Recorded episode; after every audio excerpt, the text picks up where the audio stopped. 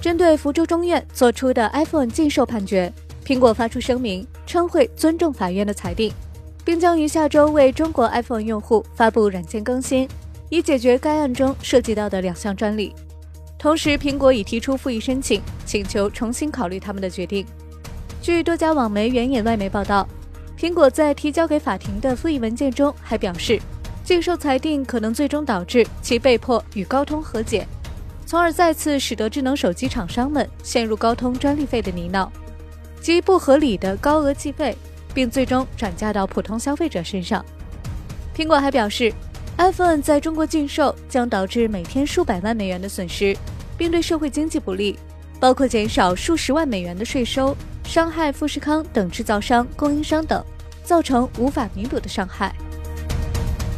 另外，继销量下滑、在华遭禁售令等坏消息后，苹果又被花旗切掉一半。花旗将苹果的目标价从二百四十美元下调至二百美元。预计，如果苹果年收入增长放缓至百分之二至百分之三，且毛利率远低于预期，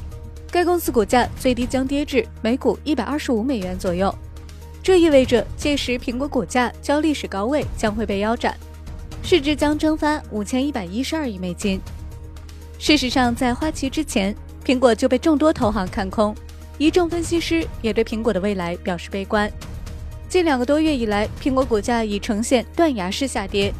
接连爆出的负面消息，再度令市场担忧苹果股价后续的表现。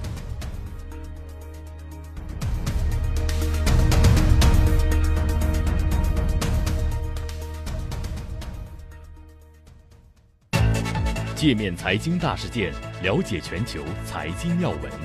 欢迎下载界面新闻 App。在音频频道收听更多精彩内容。